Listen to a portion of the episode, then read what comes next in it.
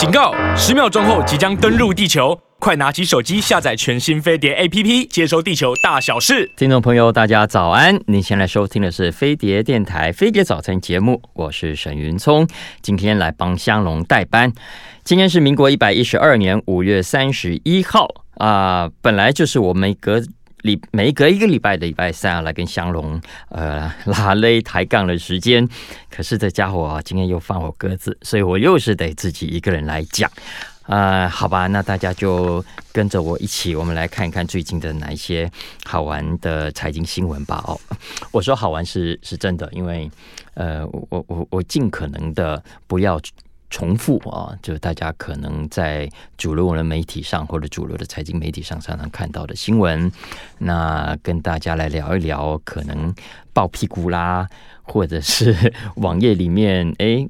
在底下的我自己觉得读完好玩的内容跟文章来跟大家分享哦，所以我们在节目里头，不管是在飞碟早餐还是我自己的 podcast，呃，基本上我都尽可能的朝这个方向去。否则，我想主流大家都在谈王仁勋呐，都在谈这个，都在谈那个，我就觉得我们就我就不再重复了啊，除非哎这个新闻有比较不一样的角度可以来聊。所以我可能等一下还是会聊一下黄仁勋啊，呃，来，我们先讲一下国际几个重要的事情啊。最近大家都很关心几个重要的选举哦，像是泰国的大选啊，或者是土耳其的大选。啊，特别是土耳其大选，像美国啦、欧洲就很关注，因为呢，他们本来就希望那个叫什么鄂多管嘛，我就不知道台湾怎么翻译啊。呃，希望他给他下台，可是看起来他还要撑一段时间，所以土耳其这次大选很受瞩目。不过我看到 BBC 有另外一个我觉得蛮好笑的选举新闻，呃，不是土耳其，也不是泰国，而是西班牙。那西班牙这个选举呢，也不是什么大型的全国性选举，而是一个蛮小的地方的市长的选举。那为什么 BBC 会报这个新闻呢？因为它真的太有趣了。呃，他谈的是开票啊，投票。那我们一般开票跟投票呢，我们都知道啊，你看早上八点开始投，到下午四五点，对吧？我不知道现在是几点哦。然后，然后再来算票啦，等等等等的，大概。大概搞个一天，美国大概也像这样子。这几年我们都看到了，因为反选情很激烈嘛，都都相差很近，所以有时候可能当天还算不出结果，要隔两天，有时候甚至更久哦。嗯、呃，可是西班牙的这个市长的选举，大家知道他前后花了多少时间吗？这是一个叫做 Villaroya 啊的，我查了一下地图，它在西班牙的大概西北方。那这个小镇呢，总共的投票人数七位，哈，七位。他在上一次的投票当中，因为他只有七个人，所以从头到尾呢，据说啊，他上一次的投票花了三十，但三十二，三十二什么？三十二分钟吗？不是。三十二秒，三十二秒就完成了该市的市长投票啊，从头到尾啊，而且呢，这还是上一次哦。这一次呢，也就是刚刚过去的前天，他们再次的举行市长的投票选举。那这一次呢，他们更紧张，因为他们想要破自己的记录。所以啊，根据 BBC 报道，西班牙 Villaroya 这个小镇，在这一次的市长投票从头到尾只花了二十九秒的时间，不到三十秒。呃。这个当然是花边新闻啊，不过我觉得现在的呃很多的事情，我们有了网络，有了 AI，照理说很多事情都应该慢慢的跟过去不一样了啊。嗯，你看像我们台湾的大学，我不晓得，我我觉得也许我们下次大选啊，我们现在唐凤唐政委是不是应该推动一下？呃，全国的所有投开票所，从投票的那一刻开始，一直到开完票，都可以有现场直播。我觉得，如果可以全部都透过直播，呃，让所有的选民啊，呃乡民啦、镇民啦、市民啦，都可以呃。真正关心的人，可以在家里透过直播，很清楚的看到呃投开票的结果，真正做到民主的透明化。我想这个是呃应该很棒的一件事情吧？啊，这可以对得起我们现在人类所发明的这些新的科技。最近另外一个大新闻当然是美国的债务违约风险啊。或者美国债务违约的危机，那我们知道，刚刚过去的这个周末，拜登跟美国的这个众议院共和党的议长麦卡锡通过电话之后，终于达成了协议，让纷纷扰扰了好几个礼拜的这个美国债务违约、美国政府公债上限。的这个争议啊，算是暂时告一个段落。那根据他们的协议呢，这个状况反正就推到两年后了啊。简单讲，然后呢，呃，拜登也答应有一些预算要删减，有些钱他不敢再乱花啊。那这个事情当然，呃，虽然引起媒体很大的关注啊，可是大家有没有发现，其实投资人好像不怎么鸟哎，不怎么甩。啊，原因当然很简单啦，因为美国债务违约风险这件事情不是第一次来玩啊。OK，呃，川普的时候，回头你算过啊，这个这个呃，奥巴马的时候，甚至回退到克林顿的时候，都曾经爆发过类似的风暴。美国的债信还曾经一度被调降，结果造成股市重挫。可是呢，这一次哦，几乎没有什么变化哦。你看过去这段时间来的股市表现，大家继续的炒呃各种其他的话题，就是没有把美国债务违约风险放在眼里。你看，包括昨天的。欧股啊，跟美股也是一样的。现在美股虽然涨了，可是涨幅没有很大呀。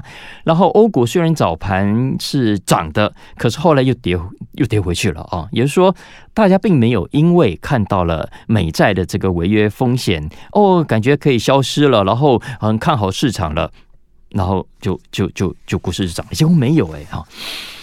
那这个其实在，在市场上，我觉得也给大家一个很好的经验啊。嗯，我觉得两年后，因为这个问题看起来会拖到两年后啊，那美国可能还是要很很很认真的去面对一下它这个拖来拖去啊，呃，没有办法解决的财政问题。因为你看，美国其实我们之前在节目里面有跟大家聊过。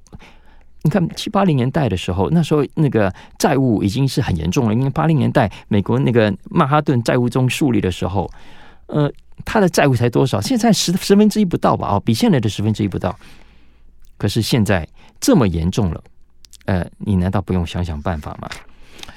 当然了，美国的债务危机，呃，之所以无解，老实说也跟美元的强大有很直接的关系哦。因为你看，如果像其他国家一旦跳票，那个灾难是后果是非常严重的。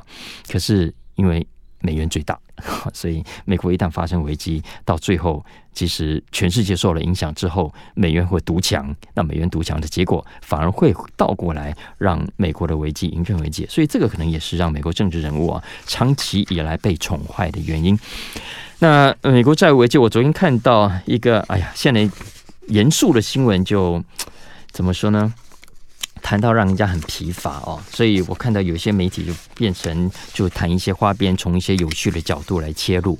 像我看到 BBC，诶，他切入一个角度是什么呢？他看到了，因为他反反正美国的这些账都是公开的，美国财政部哦，呃，美国的国库手上的现金，如果这个争议没有解决的话，算到五月二十五号为止，美国财政部底下手上掌握的现金只有多少呢？只剩下三百八十八亿。三百八十八亿啊！其实就在短短的月初的时候，相较之下，在当时还有两千亿美金的现金在手上，可是呢，现在只剩下三百八十八亿。美国法定的这个最低手上现金的水准是三百亿美金。那 BBC 引述了这个新闻呢，是有人呢就去帮这些有钱人算了一下啊，哎，三百亿、三百八十八亿美金，其实。对很多的亿万富豪来说，也不过是他们九牛一毛而已。呃，根据这个有一个叫彭博的 Billionaires Index 啊，彭博的亿万富豪指数，他就去推估了一下，他发现全球现在如果美美元美国啊整个国家的现金只剩下三百八十八亿的话，那么也代表着全球有超过三十一位的亿万富豪比美国还要有钱，比美国还要有钱。呃，当然包括马斯克啊，包括贝佐斯啊。还有包括这个 LV 的老板阿诺特啊等等，总之呢，这些人在这种情况下都比美国还要有钱啊。所谓的富可敌国，大概就是这个意思吧。呃，最近还有几个接下来几个财经新闻啊，哦，我们是不是要进一下广告了？好，我们休息一会儿，再继续来跟大家聊其他的新闻。大家早安，我是沈云聪，今天来帮香龙代班啊。你现在收听的是飞碟早餐。啊，今天我一个人唱独角戏，然后我就来的时候刚好看到了报纸哦，昨天的报纸，昨天联合报的头版下面有一个新闻，我觉得蛮重要的呀，我觉得。可能呃这几天大家可以网络上找一下，然后多讨论一下吧。哦，这个新闻是这样子，他谈它是一个统计啊，内政部公布最新的家户结构统计报告，在台湾啊，在台湾已经出现了一个蛮明显的现象，就是呢小家庭，不但小家庭，而且是呃迷你的单人甚至双人，不知道不知道甚至单人跟双人家庭啊。那根据内政部的这个统计，在台湾呢。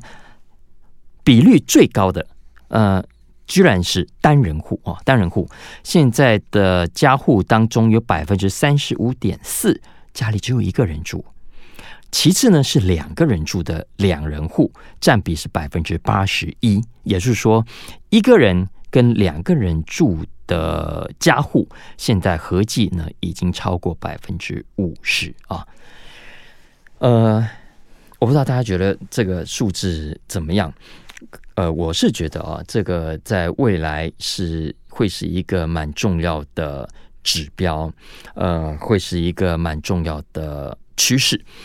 呃，家庭照顾者关怀总会啊，这是联合报引述他们的看法，他们认为台湾呢即将进入所谓零家庭照顾者的时代啊，也就是说，你看只有一个人住，代表没有人照顾他。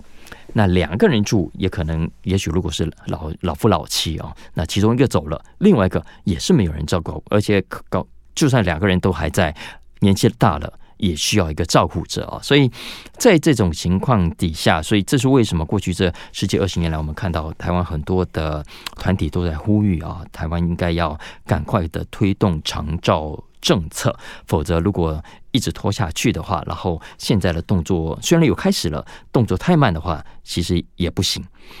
呃，我们刚刚讲所谓的零家庭照顾者哦，其老实说就是指家庭成员很少啊，然后越来越老，当生病啦、失能啦，又找不到亲友来帮忙打理生活起居的时候，其实就会出现很严重的问题。联合报在它的第二版还有另外一个新闻，我也建议大家可以找来看一看哦。因为根据这个统计呢，是指二零二一年的台湾人不健康余命，台湾人的不健康余命，呃的这个统计。那根据这个新闻呢，他说，呃，台湾人不健康余命现在是多少岁呢？是多少年呢？七点五六年啊，七点五六年，其实就将近八年，就过去的数字，其实长大概就是七到八年左右。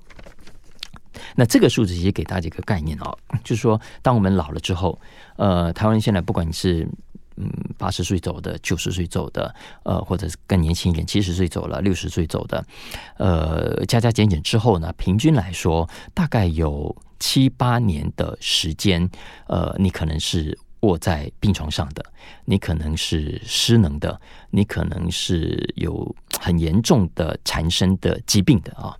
那在这种情况下，如果呃你的财务状况很好，你请得起很好的照顾者，当然就很幸运。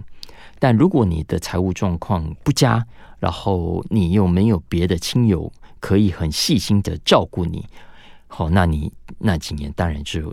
非常的麻烦啊，所以这个是我相信很多人在做退休规划的时候，在做我，比方说是在买买保险的时候啊，心里都有的一个很怕发生的现象哈。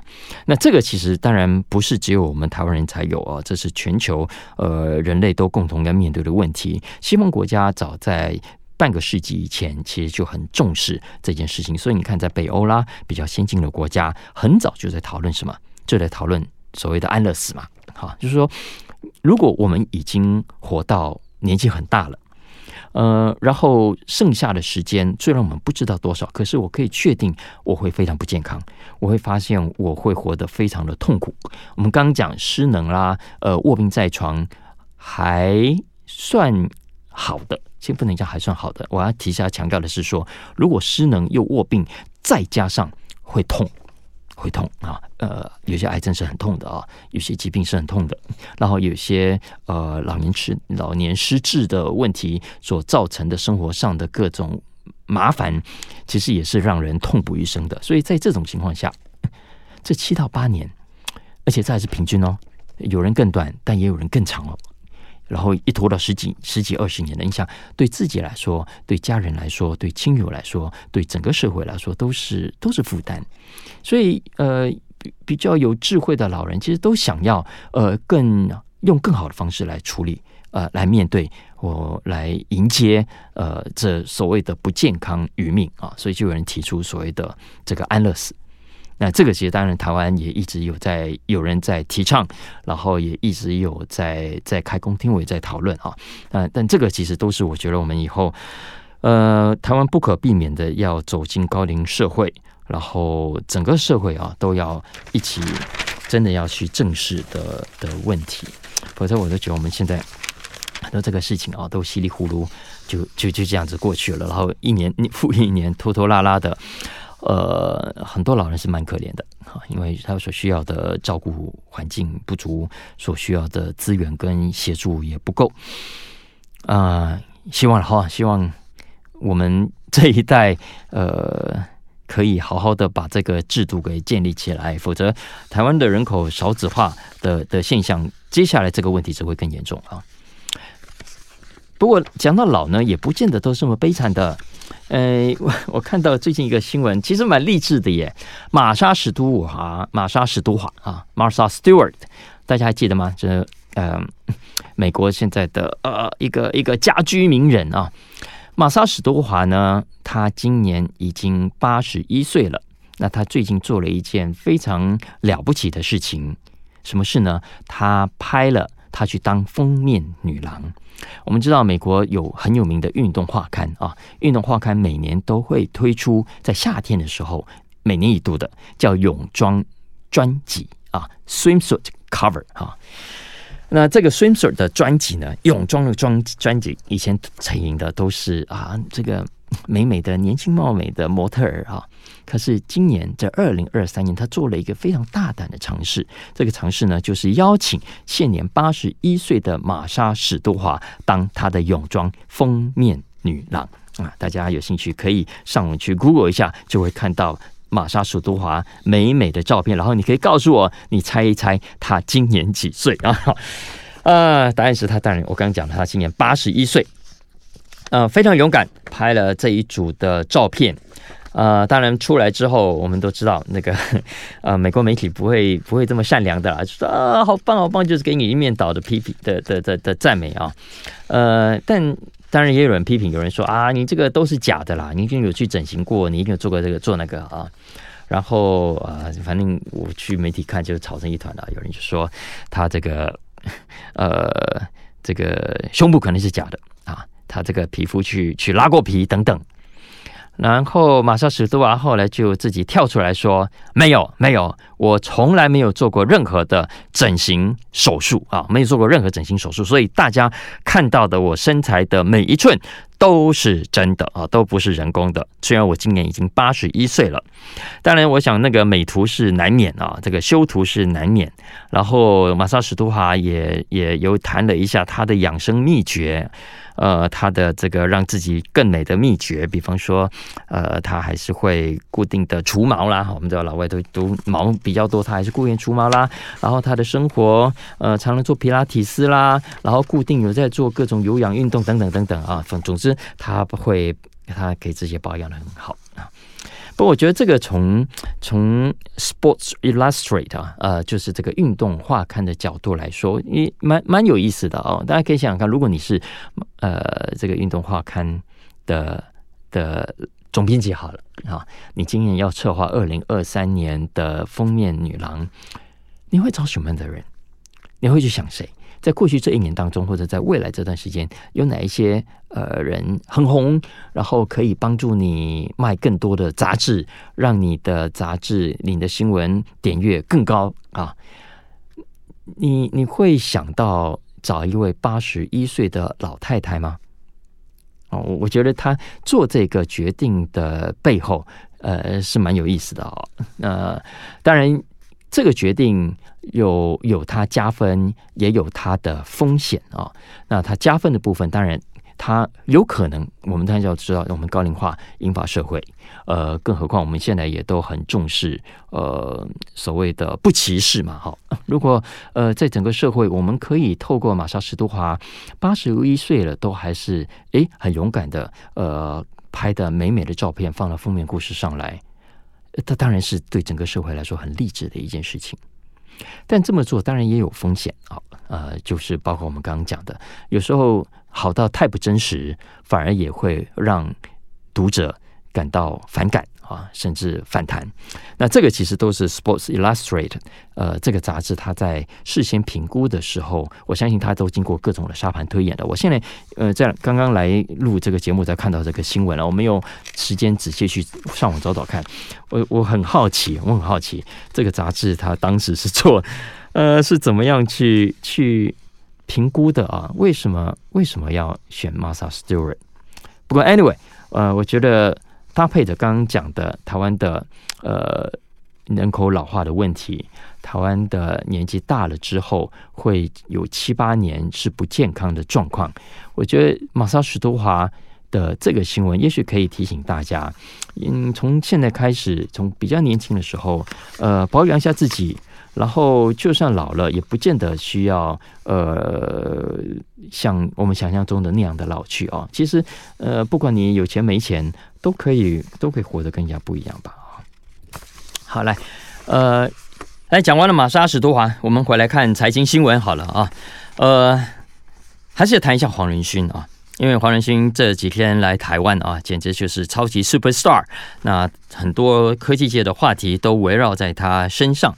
那当然，他前天在。这个台北国际电脑奖上的专题演讲，我觉得非常精彩，大家有空可以去上网把它找出来看。因为黄仁勋在这场演讲里面，呃，做了几个我觉得蛮重要的宣布。如果关注 AI 未来趋势发展的，可以从他的话里面去找找看，其实有蛮多的线索的啊，包括各种功能更强大的全新超级电脑、超级晶片。那这些晶片用在不管是各行各业了啊，呃，广告业啦，呃，这个这个电动车业啦等等，那其实都会是未来我想各行各业出现呃产业转型非常非常重要的呃的这个这个关键，因为呃黄仁勋现在不是因只有在台湾红，我们都知道上个礼拜他公布他的财报，哇，吓死人了啊！所以呃当天股票。大涨，然后我我这个 FB 的墙上很多人都在谈，为什么黄仁勋跟辉达 NVIDIA 现在这么重要呢？我给他一个简单的概念，因为呢，大家还记得在 PC 时代的 Intel 吗？你看 Intel Inside 喊得非常的大声，他所以所有人都朗朗上口，他是 PC 时代。非常重要的关键角色，因为有了 Intel，很多的 PC 我们用起来效率更高，完成的事情完成的事情也更多啊，所以那是 PC 时代的 Intel。那现在在 AI 的时代呢，NVIDIA 就像 PC 时代的 Intel 啊，这是为什么全球的科技业现在大家都很关注 NVIDIA，因为 NVIDIA 的这个晶片啊，它的绘图晶片，呃，真的是非常 powerful。呃，我们现在所知道 Open AI 的 Chat GPT 啦，呃，其实基本上所有的 Machine Learning，所谓机器学习的晶片，都要归功于 NVIDIA 的这个晶片，呃，才可以有这么快的突飞猛进的进展啊！目前在整个 Machine Learning 的晶片市场上，NVIDIA 占了百分之九十五以上。所有的 AI 的软体、AI 的应用可以这么快的突飞猛进，我想 NVIDIA 居非常非常大的功劳啊！那这也是解释了为什么像呃之前最近大家不是就就谈了很多嘛哦，他在台大呼吁台大的学生啊不要用走的，要要跑起来啊！我觉得这故这段话当然固然是对台大呃毕业生的勉励啊，希望大家更积极，呃呃更努力，然后呃这个世界。呃，AI 正带来很大的改变，那大家不要错过这个机会。你跑得更快，早起的鸟儿有虫吃啊！我猜猜想，这个大概是黄仁勋主要要表达的意思。不过，我觉得他这个除了是对台大学生的勉励之外，某种程度可能也反映着他此刻的状态，他此刻的心情啊。因为呃，现在全球对 NVIDIA 的晶片需求是严重。爆满的哈，那它基本上是属于严重供不应求的这个状态，所以接下来它一定要更加扩大呃它的产能，才可能应付到这样的需求。所以你可以想象，现在它如果跑得不够快，动作不够快，慢下来的话，呃，辉达接下来会不会遇到其他的竞争对手？会不会被别人给超越？因为这一块市场不会有人想要错过的啊！全球的重要的晶片大厂，所有的晶片设计大厂都在想吃这块饼，都想想办法要取代掉这个辉达，只是看做不做得到而已。所以这个时间点，如果黄仁勋他跑得太慢，如果他用走的啊，搞不好。谁知道呢？他真的会被别人变成别人的食物也说不定啊！所以我自己这样听，就一方面听就觉得我带他可以理解他是要勉励台大的同学了啊。但是另一方面，如果我们从产业的角度来看，可以看得出此刻他嗯整个团队的那个那个紧张呃蓄势待发的心情是非常明显的啊。大家早安，我是沈云聪，欢迎收听飞碟早餐。我今天来帮香龙代班哦。啊，本来要找他聊天的，结果变成我自己一个人自言自语哈。那我们接下来看一看其他的财经新闻啊。最近有一个跟特斯拉有关的消息，不知道大家有没有注意到？那根据德国一家媒体报道，特斯拉呢最近遭到资料外泄，有大量重要的资料呃外泄到网络上。被人家看光光啊！那这些资料包括他现任以及他过去的总共高达十万名员工的很多的重要的资讯，他们的 Social Security 的号码啦，呃，他其实包括马斯克自己的在内啊，还有大家的私人 email 地址啦，这个电话号码，呃，甚至他员工的薪水、他员工的银行号码、银行资料等等。都在这次的泄密范围当中，然后甚至还有特斯拉里面一些生产的机密档案也被泄露了。那根据特斯拉。公司表示呢，这主要可能是里头的一位呃离职的员工违反规定啊，把资料给外泄出来的。那这个事情现在还在进一步的发展。那这个事情其实已经引起了很多国家的非营利组织呃人权团体的关注啊。要知道，你们这些科技业者现在收集了这么多的个资，每天。这么多你的客户，呃，去了哪里啦？然后这个有几个人在车上聊了什么问题？他们买了什么样的东西？经过什么样的商店？这些很有商业价值的 data 都掌握在你们手上。请问你们有没有好好的帮你们的 users、帮你们的驾驶保护这些资料呢？啊，这个是现在欧洲很多人权团体啊都很关注的事情。那最近还有另外一个相关的是但新闻的，就是 Meta 啊，Meta 最近被欧洲呃判罚了好大一笔钱，就是因为他把欧洲的 users 的资料转到美国去。那这个违反了欧洲的之前所谓的 GDPR 的规定，罚了好大一笔钱啊，创下历史新高。那这个其实是 GDPR 二零一八年实施以来，呃，大家都在关注的啊，嗯、因为其实现在这些个资啊。呃，老实说，包括台湾在内啊，大家不觉得都是如入无人之境吗？我们现在使用很多的软体啊，呃，很轻易就点同意了啊，然后同意了什么自己也不知道，呃，往往呢就是造成我们很多的资料，呃，任凭这些业者他怎么就怎么用，我们一直也管不到。那欧洲跟美国当然管得比较严格啊，所以有比较多的法规。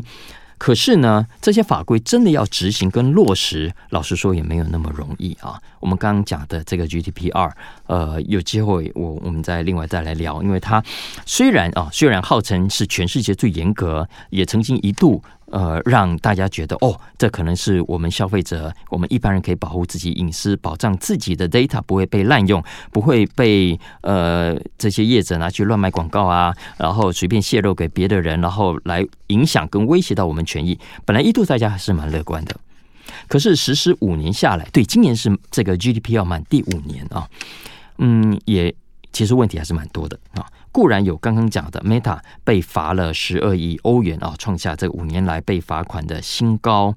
可是呢，这其实也不过就是 Meta 在过去这五年当中被呃被被检举，然后出问题、有状况的案子之一而已。实际上，过去这五年来，不只是 Meta，呃，Amazon 啦，这个呃 Google 啦。呃，等等啊，这些业者其实都曾经因为违反 GDPR 对各资法的相关规定而被检举，呃，甚至还有被罚钱的。也就是说，业者好像也没有真的在怕 GDPR 啊。那。当然，G P L 自己本身的设计也很有问题了啊。举个例子来说，呃，因为它是所谓的属地主义啊，然后呢，要规范呃，在欧盟里头要规范这些业者有没有遵守呢，并不是说从欧洲有一个大的法庭来解决这件事情，不是的啊。它基本上还是把权力下放到不同的国家。你这家科技公司出问题被检举的公司总部设在哪里，就由你那个国家来处理。这个大家其实可以想象啊，很多的欧洲国家其实个别来说，他们都很需要这些科技业者的投资，也都很需要这些科技业者在他们那里带来更多的税收。所以你你想看这些公这些国家会有多认真的去抓，有多认真的去处罚这些业者呢？其实很难的啊。最典型例子当然就是爱尔兰。因为我们知道，爱尔兰过去这十几二十年来，就是用很低的税率，想办法要吸引欧美的这些大企业去投资啊。然后呢，在这种情况下，爱尔兰对于这些大科技业者有没有这有没有落实的遵守 GDPR，其实管管制呃，它的的的的压力 是最松的啊。所以这其实也是欧洲要落实 GDPR 呃很头痛的一件事情。那对我们消费者来说，其实这是应该要很很很认真去看的，因为否则随着接下来我们的生活有越来越多的数位化，呃，有越来越多的个资，其实就这样子在网络上呃任由使用。其实你看我们现在光是使用 Facebook 啦，OK，我们的简讯啦、Line 啦，一堆的这些。这些诈骗，然后这些诈骗往往他不用掌握我们太多的资料，只要掌握几样啊，然后这些诈骗集团多用点心的话，老实说就很容易让我们上钩啊，就很容易让我们上钩的。所以这种情况如果没有好好的遏制的话，会有多少人进一步的上当？我想想都是很可怕的一件事情啊。那尤其你看像 Meta 啊。Meta 这一次被罚了十二亿欧元，创下历史新高。但这之前另一个也被罚了很重的是 Amazon，Amazon 曾经被罚了四七点四六亿欧元啊。嗯，WhatsApp 也曾经被罚过两亿两千五百万欧元。Google 啊，其他其实都都曾曾经被罚过。可是你看，被罚了又怎么样？这对他们这些大的业者来说，都只是他们营收跟获利的九牛一毛而已啊！老实说，没有真的在怕的。而且呢，虽然啊，在这一次 Meta 被罚的同时呢，呃，这个欧盟也规定它必须删除它过去传送回美国的资料，而且呢，未来也不得再进一步的传送。可是啊，呃，目前为止，Meta 虽然说它会遵守这个规定，但是。他也特别强调，因为现在美国呢跟欧盟正在谈判新的一个资料交换的协议。如果这个协议成立的话，那其实未来 Meta 也还是可以把欧洲人的资料、欧洲人的 data 传回去美国去的啊。所以这个 data 这件事情啊，嗯一样啊哈，我就觉得现在这些科技、这些五大科技业者真的是强大到。呃，我们所有人都应该保持警觉的程度了。更何况，如果接下来 AI 啊，呃，像大家想象中这么那么厉害的话，我实在很难去想象我们日常的生活当中会被玩弄到什么样的程度。啊，讲到未来啊，我们还是要讲一下 AI 了。真的，因为这阵子啊，我我们看我自己在看国际新闻的时候，就发现。AI 的占比真的非常的高，因为显然大家都很关注这个科技接下来的发展。那我读到最近《经济学人》的一篇文章，特别有趣啊。为什么？因为我们现在谈到 AI 啊，老实说都很担心啊，未来会怎样，对不对？我们工作还在不在啦？我们未来会受到多少的威胁等等。但是这一篇文章我读起来非常有意思啊，所以我在 Podcast 里面也帮大家再再再推荐，因为呢，我觉得它让我们先暂时放下各种的忧心，呃，各种的负面的想象，好，我们乐观的想象一下，如果 AI 可以像现在的手机啦，可以像现在的 PC 跟笔电一样，呃，是可以作为我们人类好用的工具，然后呢，不会构成它啊，它会当然会造成一些就业机会的流失，可是总体而言，它是我们。工作生活上带来很方便的东西，呃，未来的 AI 会是 super smart 超级聪明的电脑，而且呢，有机器人都非常的便宜。然后呢，我们有足够的电力去处理这一切的话，就假设一切都是这么理想，那请问，那请问，呃，我们未来人类会做什么事情啊？这个想象很重要啊，是因为呢，就像过去我们看到这一个世纪来的很多的科技的出现，呃，有些农业科技出现啦，制造业的科技出现啦，它让很多过去呃从事农业的方式改变了，也让工厂的运作方式改变了，造成的结果是生产力提升了，价格降低了。那也在这个同时。人类没有再这么多人去务农啦，因为机器收割啦，机器播种啦，不需要这么机器撒农药啦，呃，就少掉很多的人力。那请问这些人力跑去做什么了呢？工厂也是自动化了，呃，过去的手工的工人，过去台湾有女工啊，在家做家庭手工加工啊，他们做什么去了？啊，如果我们可以从过去这样的经验去想象未来的话，也许未来的轮廓会更加的明显啊。所以这篇文章它其实从刚讲的一个角度切入，就想到未来。那他点出了未来几个呃，我觉得蛮有意思的可能的产业，因为他基本上大体上认为哦，人哈毕竟还是想要跟人互动的。所以说没有错，呃，未来机器化，呃，机械化 AI 会取代了很多我们人类的工作跟娱乐。可是人类不会只想完全跟机器互动的，不会完全只想滑手机，只想看电脑，只想看电视。没有错，我们现在花很多时间做这件事情上，但那是因为我们在现实生活中还有其他的活动。一旦其他的活动都没有的话，我们其实长久跟 AI 相处，长久跟手机相处。也是会疲乏的啊，所以有些事情我们还是会回到实体生活，然后需要人。所以显然未来在 AI 的世界里头，呃，这篇文章说，呃，人还是会想要跟人互动的。所以这个人互动的时候，它就衍生出几种呃可能的产业出来啊。比方说，比方说，呃，这篇文章是说，呃，未来跟游戏有关的，跟游戏有关的，跟玩乐有关的。可能都会是不会被 AI 取代的的工作啊，呃，比方说球赛啦啊，你当然现在很多人可以上网玩很多的 game，嗯、可是你真的要运动的时候，我想虽然可能未来会有机器人陪你打网球，陪你打排球，可是毕竟还是跟人一起打不一样的感觉，对不对啊？所以他就说，类似像这样，恐怕也是未来人类可以做的事情。再来有一些事情啊，他是说人类做，呃，AI 做很好，没错，可是人类做啊，有人类的价值啊。同样的工作让人类来做会加分啊，那这一类的工作呢，看起来也还是会有需求的啊。呃，什么样的工作呢？呃，现在就是比方说，我给它叫做可以带来温暖的工作啊，叫 caregiving 啊，或者是治疗啦，呃，或者是疗愈啦，或者是陪伴啊，就这些没有错。AI 可能在未来也可以扮演一定的角色，可是呃，人可能还是有对人类互动的这种需求。啊，所以这篇文章就说啊，人也在未来的 AI 时代，他可能也真的不用太担心，因为慢慢的、慢慢的，人类在有一些工作被取代、消失之后，他不会等死的，他会去想办法找到新的工作，找到新的任务。所以，我们今天很多的存在的产业，很多新存在的职务啊，有没有？那都是过去可能像我爸爸那个时代都完全没有想象说啊，没办法想象十年后原来有这样的工作存在，所以。用这个角度，我们去想未来，可能就不用太悲观啊。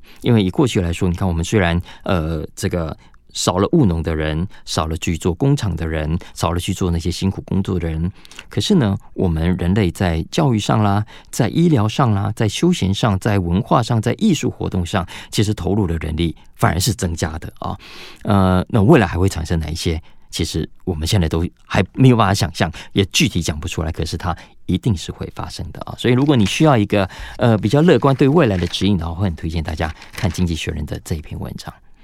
好了，那时间差不多了哈。好了，我们今天就讲到这里。希望香龙以后不要再请假了。好了，谢谢大家，拜拜。